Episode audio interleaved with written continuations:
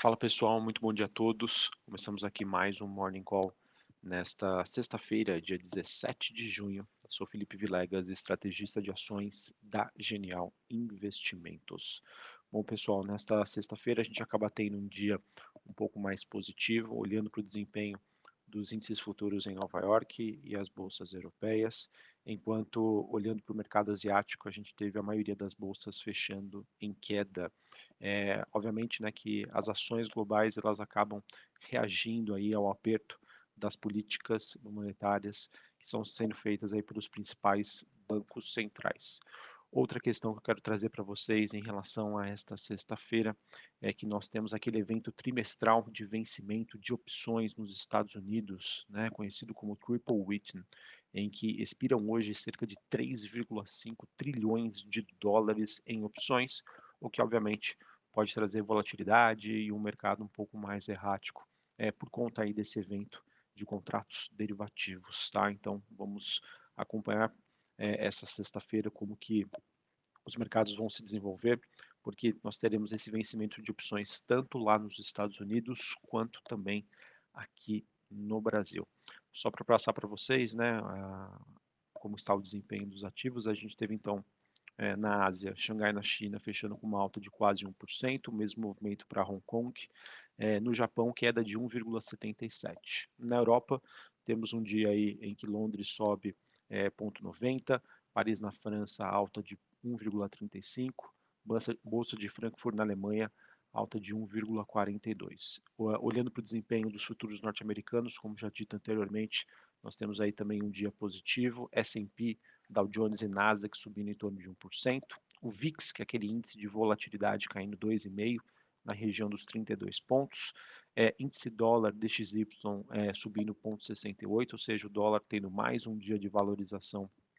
frente aos seus principais pares globais, na região ali dos 105 pontos, Bitcoin caindo 1,5% a quase 21 mil dólares a unidade, é, e olhando para as commodities, a gente tem um dia positivo, tanto para o petróleo, que sobe 0,31, é o contrato negociado em Nova York, o WTI, quanto os metais industriais negociados na Bolsa de Londres, cobre avançando 0,34, níquel avançando 1%, ou seja, pessoal, um dia de calmaria aí depois de uma semana bastante tensa.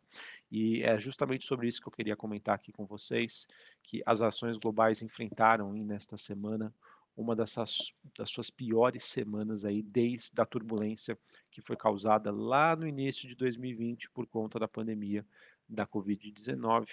e a questão é até onde né, os mercados precisam cair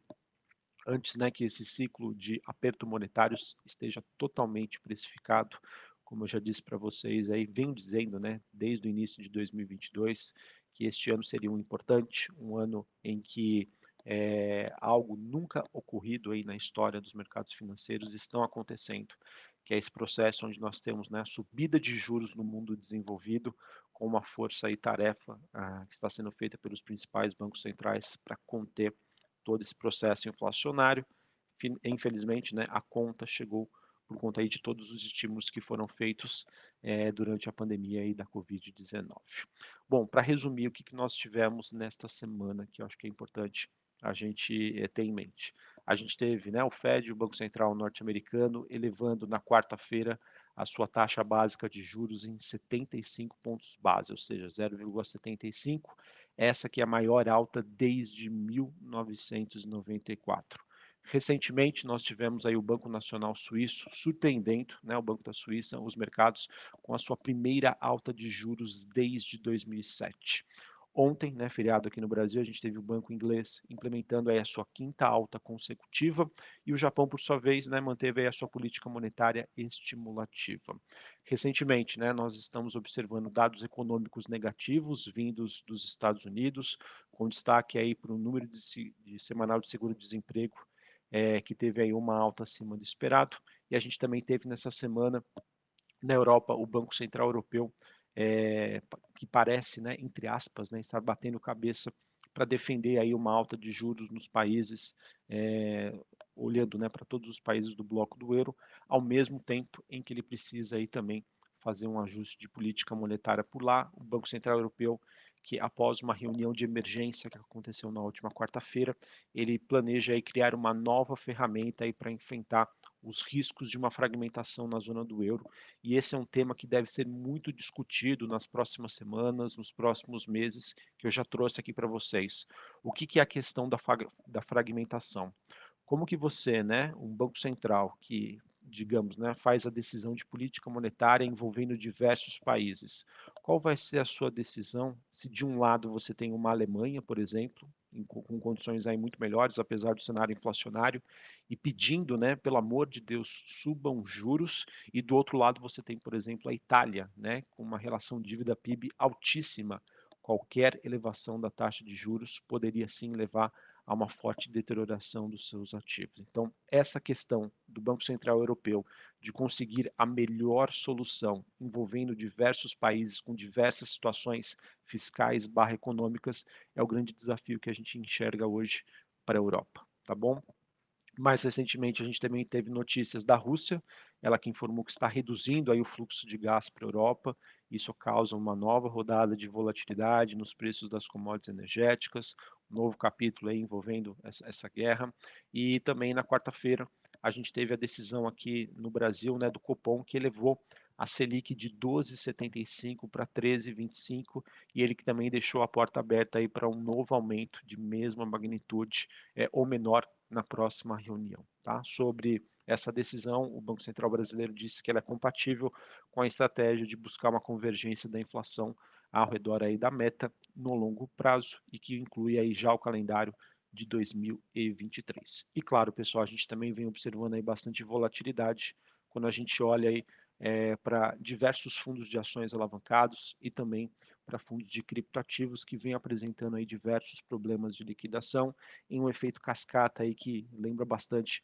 o que o mercado vivenciou nas crises financeiras de 2008 principalmente com os bancos, tá bom?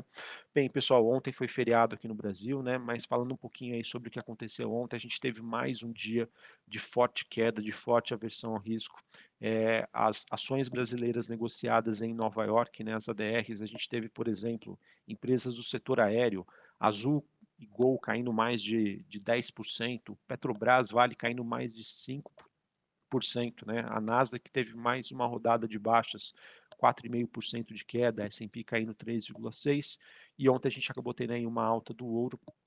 mostrando né, que a narrativa do mercado aí começa realmente a migrar aí para um cenário de recessão e não apenas de um cenário inflacionário. E o que eu venho comentando aqui com vocês, que diferente do cenário atual, ou seja, que a gente vive hoje, comparando com outras é, pequenas crises que a gente teve aí no, no, nos anos 2000, né, com entre 2011 e 2022 na Europa, 2015 e 2016 na China e 2018, quando o Fed sinalizou né, que ia começar juros, é, quando a gente compara o que a gente tem hoje com o que nós tínhamos né, nesse, nesses momentos, nós não tínhamos inflação, ou seja, a política monetária estava disposta para dar suporte à economia e os mercados, algo que não acontece em 2022. E no atual cenário, né, seria é, sem uma desaceleração, desaceleração da inflação,